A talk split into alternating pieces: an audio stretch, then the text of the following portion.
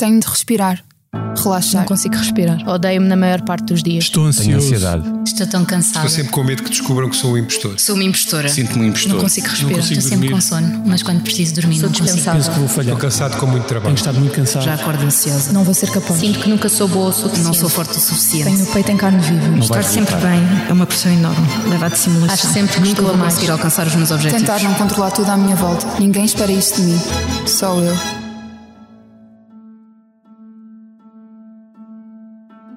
Olá, bem-vindos a mais um episódio do podcast do Expresso sobre saúde mental.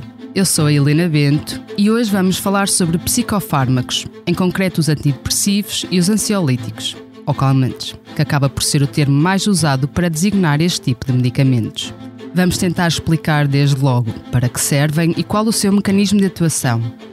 Também vamos procurar perceber quão eficazes realmente são os antidepressivos, que é um aspecto que tem sido muito discutido hoje em dia, e o que justifica que Portugal seja o segundo país da OCDE onde estes fármacos são mais usados.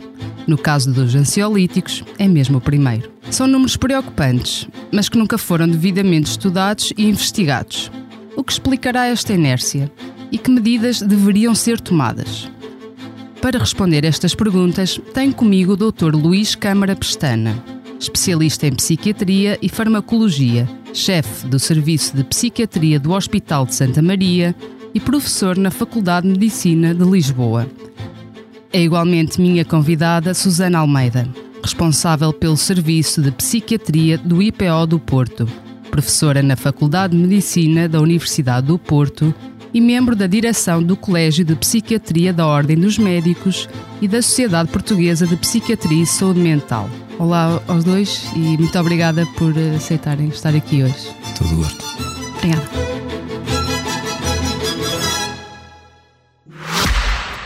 Esta é a nossa voz, a voz da Medis, sempre ao seu lado no acesso, prevenção e acompanhamento da saúde, com produtos e serviços que fazem bem ao corpo e mente.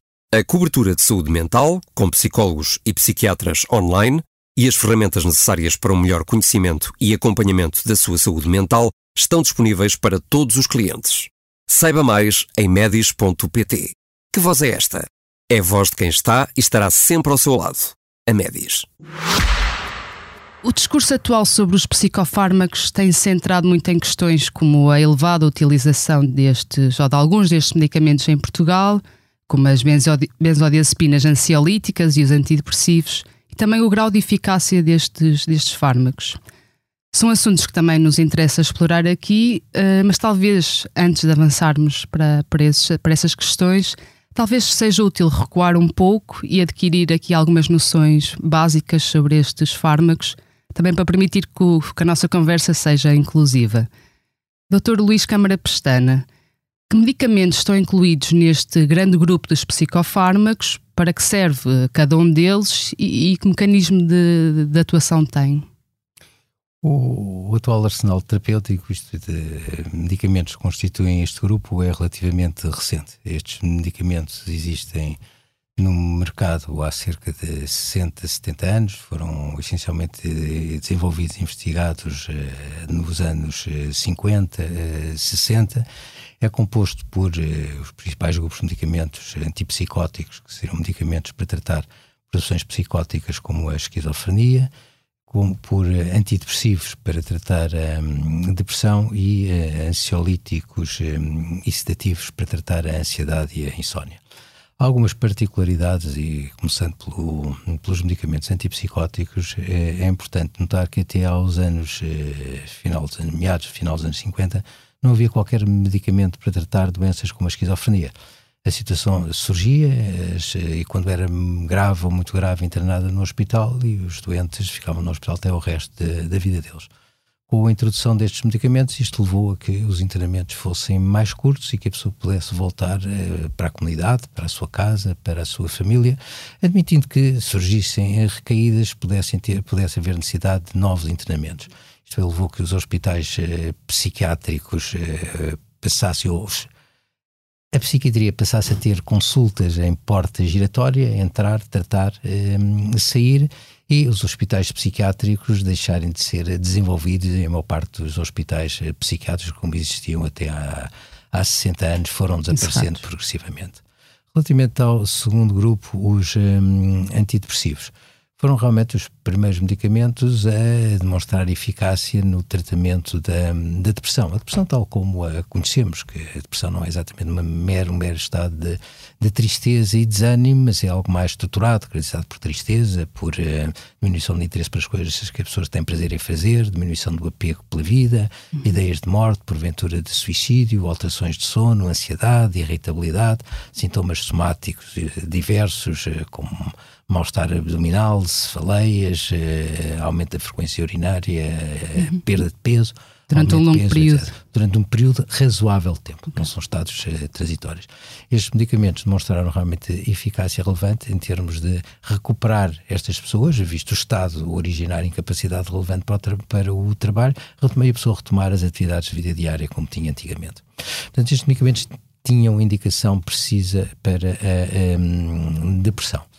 Por último, os hum, ansiolíticos e sedativos. O mais comum que utilizamos eh, são medicamentos hum, benzodiazepínicos ou, ou derivados de, de, de, uma estrutura química designada por nós como benzodiazepínica. Alterações Mas, na molécula. As benzodiazepinas, peço desculpa por interromper, é, é, o grande, é um grupo e dentro das benzodiazepinas é que existem as É, ansiolíticas e hipnóticas. hipnóticas. Estes medicamentos, diferentemente dos outros, e deixe-me fazer um parênteses que podia ter feito há pouco tempo atrás, quando surgiu esta indicação, quando para qualquer medicamento surge determinada indicação terapêutica, ele fica arrumado naquele grupo farmacoterapêutico. Isto é, surge um medicamento para tratar a depressão, fica como antidepressivo. O que acontece é que os antidepressivos, com o tempo, um, foram utilizados noutras situações clínicas, como perturbação da ansiedade generalizada, perturbação de pânico, perturbação obsessiva-compulsiva, a perturbação de stress um, pós-traumático, ansiedade social e, um, e mesmo dor neuropática e excessão de tabágica. Portanto, estas indicações não ficaram alocadas realmente ao próprio grupo, são, são medicamentos que têm um amplo espectro de utilização em patologia psiquiátrica diversa, tal como os antipsicóticos podem ser utilizados para tratar, como dizia há pouco, a esquizofrenia, mas também só para tratar episódios ansiedade. de mania. Não, a ansiedade A- é uma. ansiedade. Antipsicóticos a tratar a ansiedade é uma indicação off-label, é uma indicação Ok. que não está reconhecida. Ok. Mas para tratar a esquizofrenia, para tratar o episódio agudo e a manutenção, para tratar a perturbação hum, bipolar, tanto as fases de mania como na, na manutenção da, da doença bipolar, como para tratar a depressão psicótica eh, e a perturbação esquizoafetiva. Portanto, também várias indicações terapêuticas, apenas alocado a um grupo de antipsicóticos. Onde é que eu quero chegar? As benzodiazepinas é um pouco diferente. Porque as benzodiazepinas são medicamentos para tratar sintomas e não para a perturbação em si. As benzodiazepinas ansiolíticas tratam e reduzem a ansiedade, as hipnóticas melhoram as alterações de sono, mas usando aqui uma comparação relativamente simples, são um pouco, são um pouco como paracetamol para tratar a febre decorrente de uma depressão, de, desculpem, de uma infecção. Quando nós tratamos, eh, quando nós tratamos uma infecção, utilizamos habitualmente antibióticos, uma infecção bacteriana, obviamente, antibióticos e para aliviar o mal-estar da pessoa, temporariamente usamos eh, analgésicos ou antipiréticos, enquanto o antibiótico não faz efeito. E é exatamente esta uma particularidade muito própria deste, deste grupo, eh, que sabendo que, sendo utilizados para tratar uma perturbação da ansiedade, que tem como medicamento indicado um antidepressivo, ou para tratar uma depressão com ansiedade, que tem indicação um antidepressivo, devem ser utilizadas durante o menor curto Tempo. espaço de tempo. Uhum, uhum. Eh, Este episódio, como eu já referi na, na- na introdução, será mais focado então nos antidepressivos e nos ansiolíticos, ehm, que enfim, que todos os psicofármacos também acabam por ser os mais utilizados, por, eh, porque são usados no tratamento de doenças psiquiátricas comuns, como a ansiedade e a depressão, como o Dr. Câmara Pestana referiu. Em relação aos antidepressivos, há, há um aspecto em concreto que, que tem sido destacado por alguns psiquiatras, que é o facto de não haver medicamentos novos e realmente inovadores há algumas décadas. Os primeiros antidepressivos foram introduzidos na década de 1950. Depois, no final dos anos 80, surgiram novos medicamentos, como os conhecidos o Prozac e o Zoloft. E depois, no início dos anos 2000, enfim, voltaram a aparecer novos fármacos que, mais uma vez, de acordo com, esta, com estes psiquiatras, ou de acordo com alguns psiquiatras, são menos eficazes e, e portanto, na verdade, o, que continua a acontecer é que são prescritos os mais antigos. Doutora Susana Almeida, hum, temos um problema sério de falta de, de novos antidepressivos ou esta descrição que eu fiz não corresponde exatamente à realidade? É uma excelente pergunta. É, aquilo que é a minha opinião vale muito menos do que é a evidência científica. Nós, como médicos, temos a obrigação de seguir aquilo que é a melhor evidência disponível. E a melhor evidência disponível está catalogada, está hierarquizada. A melhor de todas, a tipo 1, é a que reúne todos os ensaios clínicos disponíveis, que foram bem feitos, randomizados, controlados com placebo com um princípio ativo, e que hierarquizam não só a eficácia, mas também a segurança, a, tolerabilidade. Ou seja, eu tomar um medicamento e sentir-me bem com ele e, portanto, manter-me a tomá-lo. E de facto temos dados diferentes, ou seja, houve antidepressivos extraordinariamente úteis que foram descobertos nos anos 80, como referiu, porque trouxeram mais segurança na ingestão excessiva, às vezes tentativa de suicídio, isso foi uma coisa maravilhosa. Mas também houve nos anos 90 fármacos importantes, por exemplo a venlafaxina, por exemplo a mirtazapina, e nos anos 2000 também apareceram moléculas novas, como por exemplo a vortioxetina, que são fármacos já multimodais.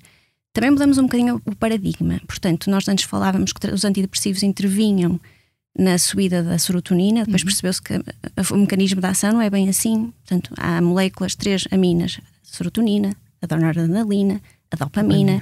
Que devem ser aumentadas na venda sinática, mas depois há muitas coisas que acontecem dentro do neurónio que melhoram a sua performance e até a neuroplasticidade. Portanto, faz com que a conexão entre os neurónios favoreça a, a recuperação e a manutenção de um estado que não é da depressão, portanto, a sair do estado depressivo. Por exemplo, nos últimos anos, a partir de, dos anos 2000 em diante, há uma grande aposta na outra molécula, que é o glutamato.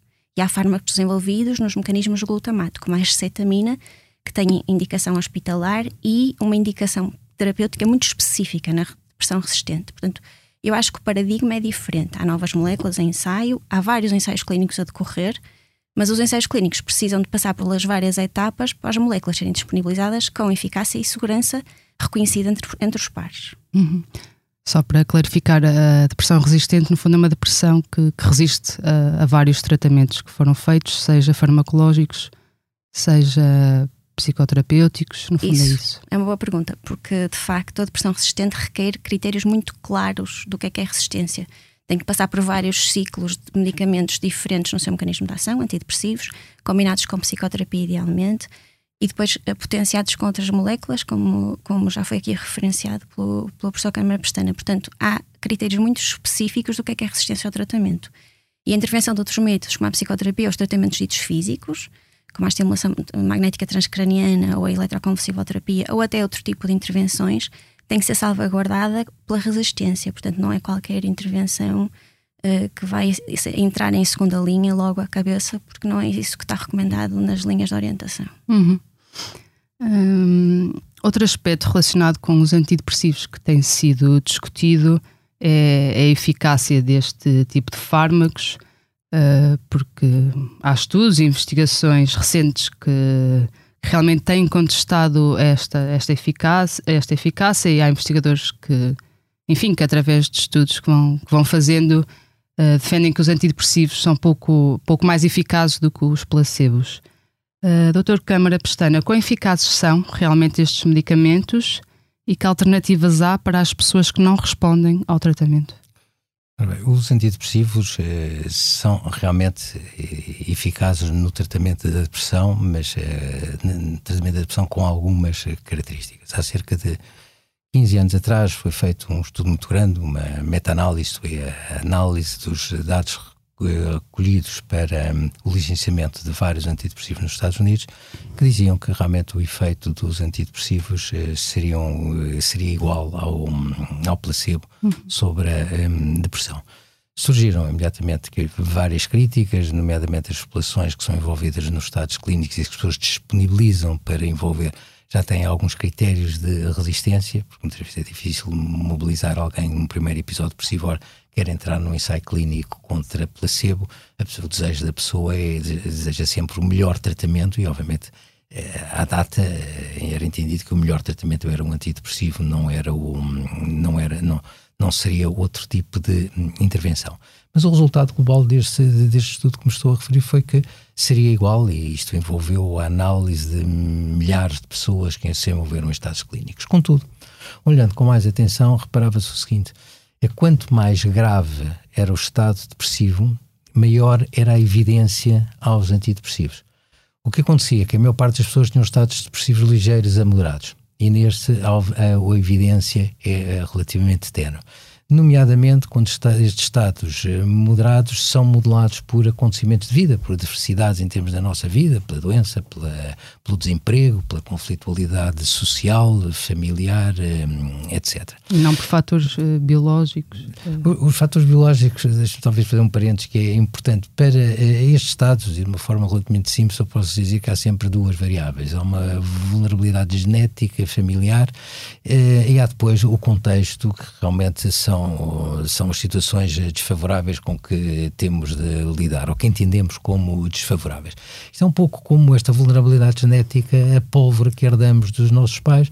Se porventura nunca ninguém chegasse nenhum fósforo perto da nossa pólvora, não desencadearíamos o estado, nem perceberíamos que tínhamos a vulnerabilidade. Há pessoas realmente com muita pólvora, muita prova, quase, quase com uma vulnerabilidade muito grande, quase que eh, desenvolvem os estados eh, quase espontaneamente Há outros com menor pólvora que precisam de mais quantidade de, de chama. E assim é que até consegue uh, entender porque é que pessoas expostas a situações dramáticas em termos da, da vida delas, como, como se, olha, uh, porventura conhecemos que aconteceram durante a Segunda Guerra Mundial nos campos de concentração, uh, fome, tortura, morte, doenças físicas, pessoas que resistiram a estas situações mais complicadas não acabaram todas em consultório de psiquiatria terão seguramente experiências horríveis relativamente ao seu passado que conseguiram integrar e retomar uh, a sua vida. Portanto, não basta o acontecimento que nos leva muitas vezes a atribuir aqui uma relação, uma falsa relação causal.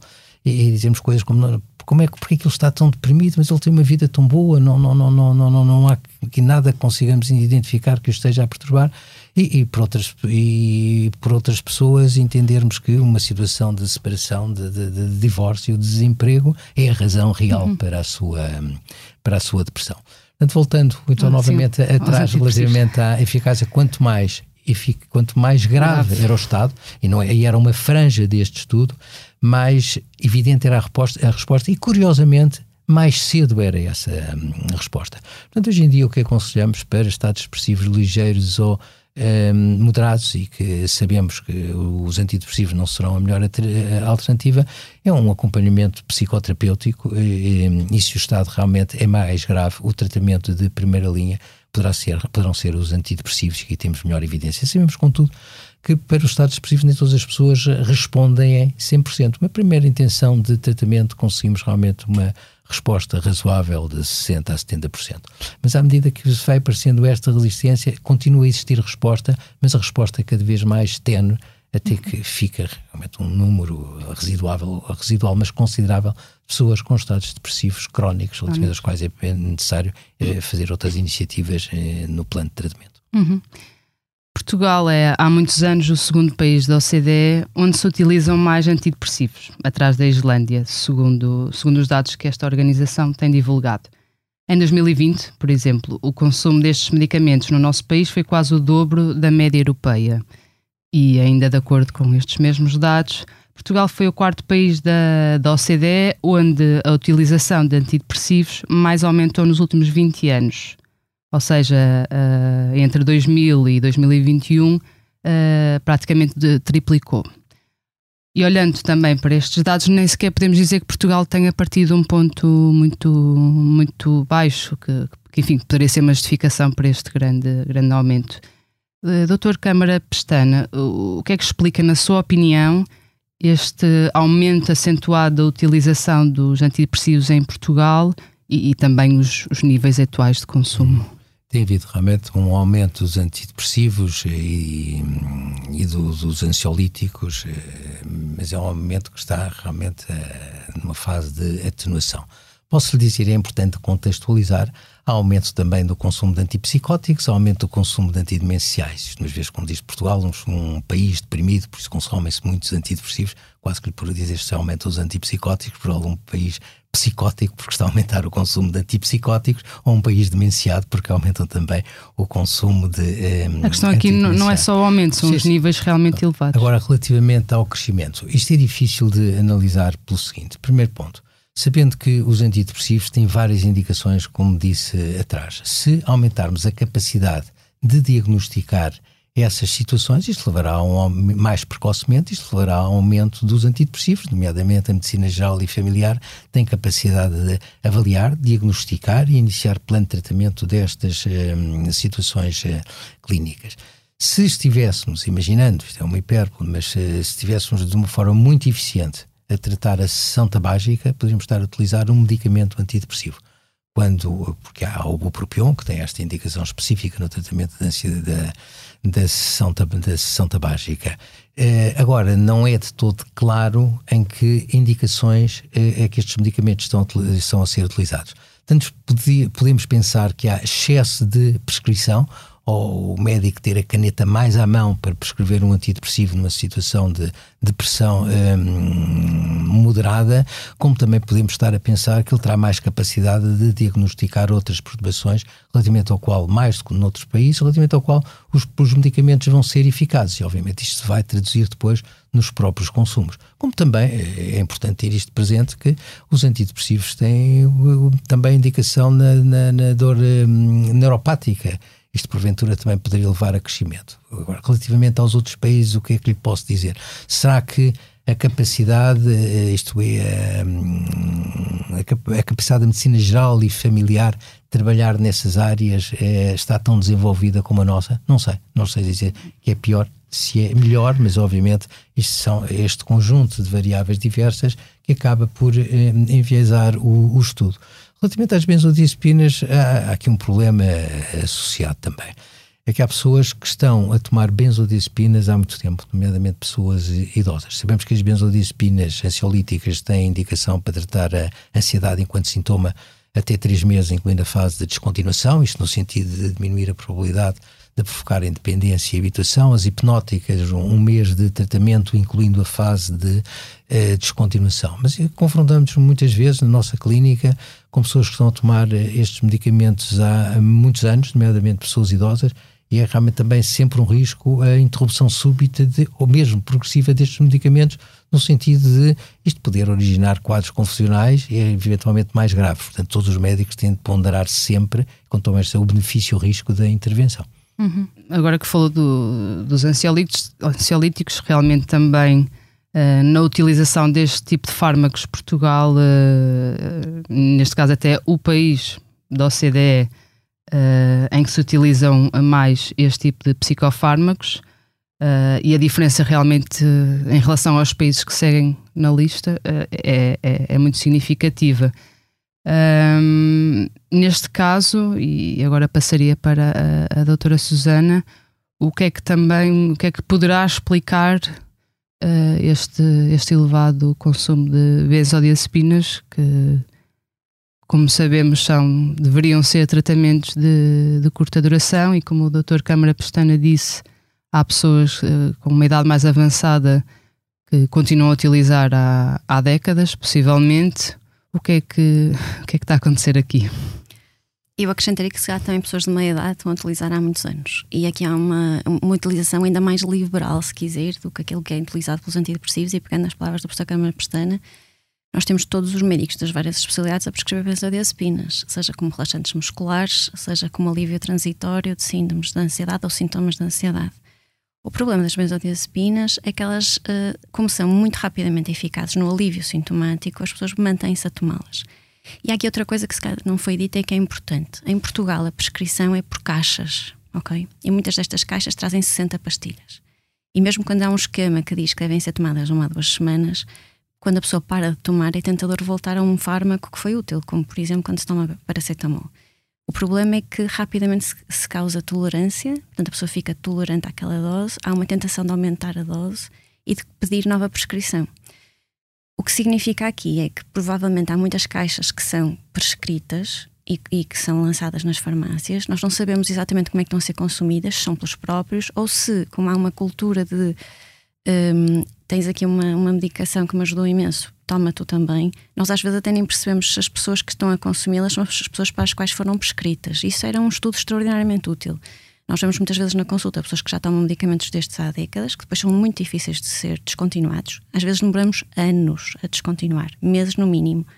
E está recomendado que alguém que toma benzodiazepinas há mais de seis meses possa precisar de vários meses para interromper e descontinuar, às vezes anos. Portanto, reduções de 10% a cada duas a quatro semanas é o que está recomendado. Portanto, estamos a falar Sim. de reduções muito lentas para que as pessoas consigam aguentar essa redução. Porque são fármacos que realmente causam muita dependência. Sim. E agora repare comigo, Helena, se nós tivermos pessoas a quem temos que explicar com calma e tranquilidade como este processo é moroso, mas que vale a pena, isto implica tempo, tempo de consulta, uma relação terapêutica e, sobretudo, uma ferramenta que nós nem sempre dispomos aqui e que se calhar está mais disponível noutros países, que é a tal psicoterapia que muitas vezes é que está indicada para perturbações ligeiras a moderadas, quer de ansiedade, quer depressivas. Portanto, a utilização mais liberal de alguns fármacos pode também significar que nós estamos a disponibilizar o tratamento ideal, que são psicoterapias também baseadas na evidência científica, nem todas o são, que normalmente até são intervenções de curso curto, uh, médio, não são intervenções muito longas, mas que são muito úteis e conceptualizadas como muito úteis,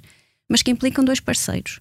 Nós podemos disponibilizá-las e os doentes quererem aderir a elas, porque também nem sempre os doentes estão disponíveis para aderir ou para sentir que aquilo é uma ferramenta que lhes poderá ser útil. Portanto, eu acho que temos um grande, um grande caminho de literacia e de rever as opções que temos disponíveis para tratar as pessoas. Uhum. E mesmo uh, uh, essas sessões de psicoterapia não está é isso, muito disponível, eh, enfim, no, no, Serviço Nacional de Saúde. Portanto, o que pode acontecer, como referiu, é os próprios uh, especialistas de medicina eh, geral e familiar acabarem por disponibilizar ou prescrever estes, este tipo de fármacos por saberem que não vão conseguir oferecer outro, outro tipo de resposta às pessoas. Isso pode suceder de facto. E também é uma coisa, não é? Nós muitas vezes queremos um alívio rápido de um sintoma ou de um problema. Não, não estamos disponíveis para nos entregarmos a um processo que vai demorar mais tempo, mas pode ser aquele que traz mais benefícios no médio e longo prazo. Portanto, não é só o prescritor, é também o utente que tem que ter uma mentalização diferente e se há tempo para lhe ser explicado os benefícios de outras intervenções que não sejam só as farmacológicas se calhar também é importante percebermos que, por exemplo, os países que têm um dito consumo inferior, como os anglo-saxónicos, uhum. a, prescrição é feita de forma unidosa, ou seja, eu prescrevo 15 dias de tratamento, são 15 pastilhas que o dente levanta na farmácia e nem mais uma. Portanto, isto permite um controle, se calhar, melhor de fármacos que podem dar, de facto, tolerância e uso continuado e até não supervisionado. Portanto, há formas diversas de nós conseguirmos perceber melhor, mas acho que entre a prescrição, o levantamento na farmácia das embalagens e aquilo que é de facto o consumo, há uma extrapolação que se calhar não é a mais fina, digamos assim. Uhum. Eu gostava de acrescentar Sim. aqui algo que parece que é relevante relativamente ao, ao, ao aumento do, do consumo, nada nos diz se são poucas pessoas a consumirem muitas benzodiazepinas, que seria um problema de toxicodependência, ou são todos a consumir benzodiazepinas. Portanto, era importante eh, caracterizar esta amostra de quem é que consome mais benzodiazepinas. Porventura, a maioria das pessoas está, pode estar a fazer o plano adequado em termos do tratamento das benzodiazepinas e depois haver um grupo a consumir muito, como tudo isto é diluído, traduz eh, realmente nestes números mais elevados. Até à data, isto não foi analisado e deverá ser analisado. O segundo ponto, que tem realmente a ver com o tratamento da ansiedade, é que muitas vezes esquecemos que eh, a ansiedade é um sinal que o organismo nos dá de desconforto, eh, nomeadamente quando o meu estado é modelado por acontecimentos de vida, que me deve levar a, desenvolver estratégias para procurar outras alternativas. Portanto, os médicos a tratarem os próprios estados de ansiedade devem tratar, devem, devem tratar com muito cuidado, porque retirar essa ansiedade, isto pode levar a que o contexto fique tal como estava, e depois isto alimentar o desenvolvimento de uma depressão. Esse, essa, esse primeiro aspecto que referiu de realmente seria importante caracterizar o consumo, são muitas pessoas a consumir ou poucas a consumir muito, mas mesmo que cheguemos à conclusão que são poucas a consumir muito, também não é suposto haver poucas a consumir muito, ou seja, as benzodiazepinas, uh, como já foi aqui referido, uh, devem ser tomadas por um curto período de tempo porque acima desse período estamos aqui, podemos estar a criar situações de, de uma forte adição uh, e, e, em que uh, retirar depois estes fármacos é muito difícil, portanto também não é suposto haver um, poucas pessoas a consumir muito. Não, não é suposto, mas se calhar aqui é importante percebermos a, a, a adição muitas vezes também está um bocadinho empolada, não é? Portanto, vamos cá ver O que é difícil é interromper. E a pessoa sente-se tão desconfortável quando interrompe eh, que, que de facto é, é, é, difícil parar este curso, sobretudo a partir do momento em que já se toma há muito tempo. É óbvio que há pessoas que ficam dependentes física e psicologicamente. E a parte física requer, de facto, a descontinuação eh, ou, o desmame, como é que dito normalmente entre as pessoas, eh, lento e progressivo. Porque, de facto, a descontinuação traz sintomas físicos muito complicados. E nós vemos isso nos hospitais, por exemplo. Quem trabalha em hospitais e é chamado às enfermarias para ver pessoas que passam mal, confusas, até que podem ter alucinações ou, ou ter caídas, comportamentos muito anómalos, como a professora Camargo falou de ensinos confusionais, são pessoas que estavam a tomar há muito tempo estes medicamentos, que se esquecem de avisar que estão a tomá-los e quando são interrompidos, porque as pessoas são internadas ou colocadas, por exemplo, em instituições uh, de cuidados como lares, passam mal e até há riscos. Portanto, há, há, há muito que é preciso informar. Se caso eu soubesse à cabeça que isto me pode fazer mal, se eu continuar a tomar, me pode fazer realmente mal por esta interrupção súbita, não é? Eu posso ir de férias e esquecer-me de levar e vou passar mal. Eu, se calhar, ponderaria melhor se valeria a pena começar a tomá-lo ou não, não é? Portanto, isto, isto requer tempo e o tempo é uma ferramenta escassa. Nós temos que ter tempo para explicar aos doentes, sejamos psiquiatras, sejamos médicos de família, sejamos medicina interna, porque é que o medicamento é utilizado, para que intuito e durante quanto tempo. Todas estas eh, explicações que foram sendo aqui eh, avançadas, no fundo, também são, são hipóteses. Porquê é que este fenómeno e estes números e o consumo não, ainda não foram devidamente eh, estudados e investigados em Portugal? O que é que poderá explicar esta inércia? Há aqui vários fatores e até há iniciativas que, hum, que já foram implementadas. Há uns anos atrás, através da Direção-Geral de Saúde, eh, implementamos normas de utilização dos eh, medicamentos, isto com foco prioritário na medicina geral e familiar, relativamente à duração do tratamento da ansiedade e da depressão com, benzo, com benzodiazepinas e também outras para tratamento da, depressão. Estas normas, admito que tenham tido e que estejam a ter impacto junto à medicina geral e familiar, menor impacto junto das outras especialidades, nomeadamente na psiquiatria, quando lidamos habitualmente com situações geralmente mais complexas, mais resistentes e já temos de decidir para além do que está estabelecido em, em norma. E admito que outras especialidades, para além da medicina geral e familiar e da psiquiatria, tenha havido pouca sensibilidade relativamente à norma. Mas há um problema também relativamente às uh, farmácias. Uh, admito que possa haver uh, disponibilização não exatamente indevida de benzodiazepinas nas farmácias, mas a pessoa apresentar a receita anterior, eh, justificar que não tem consulta, a farmácia facilitar a cedência do medicamento contra o doente mais tarde levar a receita e que poderá aparecer hum, ou não. Há, hum, inclusive, há pessoas que hum, saltam de consulta em consulta médica a pedir como se fosse e já em estados de dependência, a pedir prescrições de, benzo, de benzodiazepinas. Portanto, em primeiro lugar, acho que devemos começar por eh, o, é, o conhecimento da, da, da, da, comunidade, da população em geral, estar alertada para estes problemas. Segundo lugar, é da responsabilidade dos médicos, quando iniciam um tratamento, alertar para a duração do tratamento e qual é que é o objetivo que hum, vai ter com cada um dos medicamentos que esteja no seu plano de tratamento. E no que respeita às benzodiazepinas, logo à partida, alertar que são medicamentos a utilizar durante um curto período, período de tempo, alertando também para o risco de dependência e hum, habituação. Portanto, isto, esta informação leva logo a, levaria à, à, suspensão mais precoce de benzodiazepinas, nomeadamente quando o medicamento de base estiver a ter efeito. E depois realmente deveria haver realmente mais, no meu entender, mais controle junto das prescrições que são que não é suposto, por lei, uma prescrição de benzodiazepinas obriga a uma receita médica, mas acho que esta receita médica tem de ser concretizada no ato. E hoje em dia, com, plata com plataformas eletrónicas de prescrição de medicamento, se eu tiver um doente meu que me tenha aconselhado fazer benzodiazepinas durante determinado período, porventura foi viajar e esqueceu, eu na hora consigo fazer-lhe chegar uma receita formal com indicação para manter o tratamento. Não há necessidade de ele estar a ir para a farmácia uhum. pedir medicamentos, eh, sabendo se corresponde ou não ao que está determinado uhum. pelo médico. Eu ia perguntar precisamente isso, se estão implementados uh, mecanismos de, de, de, no fundo, de, de controle da venda nas farmácias, de controle da prescrição por parte do, dos médicos, uh, algum mecanismo, seja ao nível do Infarmed ou de outra estrutura, que, que permita realmente monitorizar uh, estas várias situações, ou isso não existe? Uh, o consumo, a venda destes medicamentos é monitorizada pelo, pelo Infarmed. Sabemos, e daí que surgem os números de termos mais uma prescrição de benzodiazepinas e de antidepressivos mais elevados do que, do que noutros países.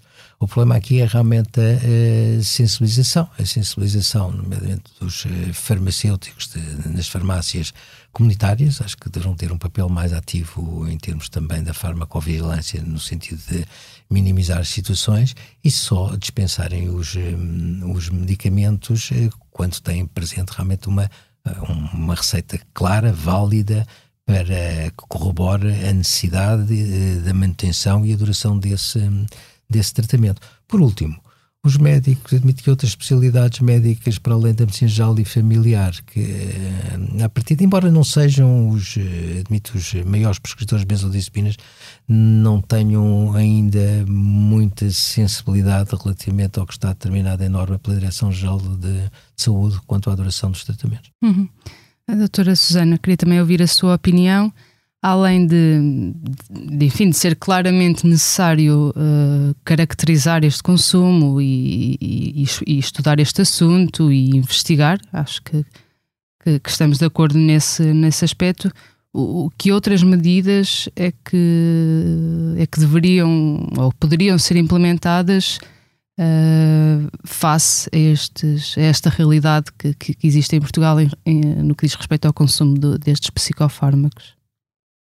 Muito na linha do que disse o professor Câmara Pestana, compreendermos que há coisas que são normais, termos períodos de maior ansiedade é algo que é até desejável para nos podermos adaptar a, a, realidades diferentes e nunca, como agora, tivemos tanta sucessão de adversidades para as quais nos temos que adaptar e construir forças de adaptação uh, aquilo que a gente chama coping, eh, como é que eu lido com a adversidade. Isto não, não tem que ser medicalizado, nem devia ser medicalizado. Por isso é preciso lá estar estratégias que são de noutra linha.